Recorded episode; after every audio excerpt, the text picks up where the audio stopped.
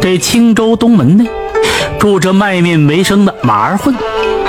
马二混呐，为人老实巴交的，因为家里贫穷，早就过了婚娶年龄，却仍然打着光棍，和老母亲相依为命。这一天，老母亲独自在家，忽然间进来一名女子，十六七岁的年纪，衣着朴素，却掩饰不住美丽。老母亲惊讶地询问：“你找谁呀？”这女子微笑着说：“我非常欣赏你儿子的诚实可靠，我来给您呐当儿媳妇。”这老母亲见她如此美丽，吃了一惊，忙推脱地说：“你长得美如天仙，我们小户人家哪里配得上你？你这样说真是折煞人也。”这女子呢一再恳求留下来，老母亲。暗自揣测，这莫非是大户人家逃出来的？留下来会招惹麻烦，这可不妥。他坚决呢赶这女子走，女子无奈，只好是出门就走了。这又过了嘛两三天吧，这女子又来了，说呀留下来就不走了。老母亲盘问他的家事，他笑着说：“你要是肯收留我。”我就告诉你，不然的话，您老啊就不要刨根问底了。老母亲叹息着说：“哎，孩子，我们贫贱之家，要是娶了你这样的漂亮媳妇儿，不但不般配，这还不吉利。”这女子微笑的坐在床头，很不舍的样子。老母亲是一再催促，哀求着说：“小娘子啊。”快快离去吧，不要给我家呀带来灾祸！老婆子，求你了。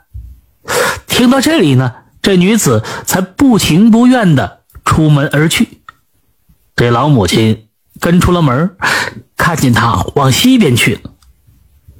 就又过了这么几天，西巷里的吕老太太来了，对老母亲说：“哎，住在我隔壁的小娘子，名叫……”董慧芳独自一个人，孤苦无依的，想给你当儿媳妇，你咋好几次都拒之门外呢？这老母亲把心中的疑虑讲了。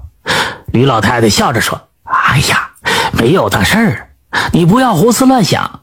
如果有什么差错，你包在老太婆身上。”听到他的话，老母亲大喜，于是呢就答应下来。李老太太走后。老母亲赶紧是打扫房屋，布置新房，等儿子回来之后，好去把这董慧芳迎娶过来。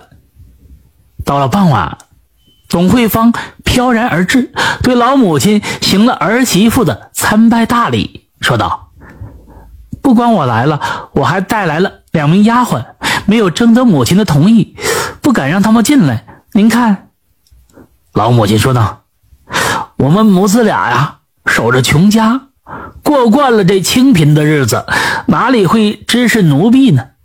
再说了，我儿子卖面，每天呢赚那么点小钱，刚刚够糊口。现在娶了你，添了这么一口人，还发愁这一家人吃不饱呢。再添两名丫鬟，你难道让人家喝西北风啊？董慧芳笑着说：“请老母亲放心好了。”丫鬟们来了，不需要母亲操心吃喝用度，他们能自食其力。于是这老母亲点点头，问道：“那丫鬟们在哪里呀？”董慧芳高喊：“秋月、秋松，快快进来！”话音刚落，就好像两只飞鸟落下来一样，两名丫鬟已经站在了面前。董慧芳让他俩赶紧是拜见这老母亲。过了这么不久，马二混回来了。老母亲迎出去，把娶妻的事情详细的说了。马二混大喜过望，急忙进了屋。只见这雕梁画栋，装饰的像皇宫一样，屋里各样高档的家具摆放整齐，光彩夺目。马二混惊讶不已，生怕是走错了地方，吓得也不敢进去。董慧芳笑眯眯的迎了出来。马二混见她美如天仙，更是惊恐不已，转身呢就想退出去。董慧芳急忙挽住他的胳膊，让他坐在身边，温言细语的安慰着他。马二混神魂颠倒，忘乎所以了。他嬉笑着说：“啊，如此良辰美景，怎能不喝酒？”站起来就要出去摆酒菜，董慧芳拦着他说：“不用了，已经都给你准备好了。”于是呢，吩咐丫鬟摆酒。秋月拿出一只皮袋子，倒过来摇晃了一会儿，伸手进去，一样一样的往外拿。这壶里有酒，盘里有菜，相当的丰盛，热气腾腾，飘着香味儿。吃罢饭，新人就寝。马二混觉得这被褥柔滑是一种从来没有的体会，而董慧芳的温柔让他觉得这人世间呐没有白来一遭。第二天早上起来，马二混出门，回头这么一看，哪里还有豪华住宅？仍然是他的几间茅草屋。这母子俩呢觉得非常的奇怪，赶紧就去找这李老太太询问。董慧芳的来路，于老太太大吃一惊，说道：“哎呀，嗯，我好长时间都没去你家串门了，哪里给你介绍过这邻家的女子啊？”老母亲把这来龙去脉详细的说了一遍，于老太太大惊失色，急忙来到马家查看。董慧芳满脸笑容的迎了出来，一再感谢这吕老太太这个媒人的大恩大德，还拿出一只呢瘙痒的挠子送给了她。这吕老太太见董慧芳如此的美艳，呆愣了好久，接过挠子也不再辩解了，算是默认了做媒之说。她回到家里，发现这挠子变成了银的，喜不自胜，从此是。三缄其口，不再提这事儿。马二混自从娶了董慧芳，不再做卖面的小买卖，门户呢焕然一新。屋里的箱子里呢有了很多锦绣貂皮，那由马二混呢随便穿。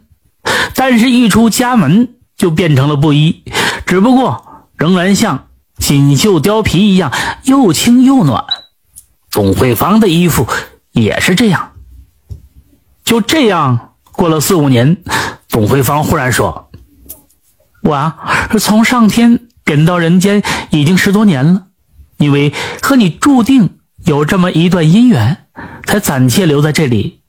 如今这期限已满，我该走了，就此别过。”马二混哪里舍得他走啊？是苦苦挽留。董慧芳说：“你可以另娶一方妻子，生儿育女。”延续香火，你呀不必伤心，我以后还会来看望你们的。说完，就带着两个丫鬟一起不见了。后来，马二混娶了秦氏为妻，生了一个小儿子，这小日子过得相当的不错。转眼三年多过去了，七夕这一晚，马二混正在和妻子闲话，董慧芳忽然走了进来，笑着说。你这人呐，有了新欢，想不想念旧人呢？马二混急忙站了起来，悲伤的拉着他的手，诉说着相思之情。董慧芳说：“我刚才奉命护送织女渡银河，特地抽空来相见。”两人在一起，好像有说不完的话。忽然听到空中有人呼喊：“慧芳，慧芳！”董慧芳急忙站起来道别。马二混就问道：“在天上喊你的人是谁呀？”董慧芳说：“是一同来的董双成，他已经等不及了，我得走了。”后来马二混才知道，原来董慧芳是西王母娘娘身边的侍女，他依依不舍地送着董慧芳出门。董慧芳说：“你寿数非常长，可以活到八十岁，到时候我来给你安排后事。”说完呢，这人就不见了。如今马二混已经六十多岁了，除了这个人呢老实木讷，没有其他的长处。有人说马二混的“混”字其实就是浑浑噩噩、稀里糊涂的意思。天下这么多人，天仙之所以看中他，下嫁于他，其实就看中了他的混。难得糊涂，不是吗？感谢收听名城故事会，喜欢的朋友点个关注吧。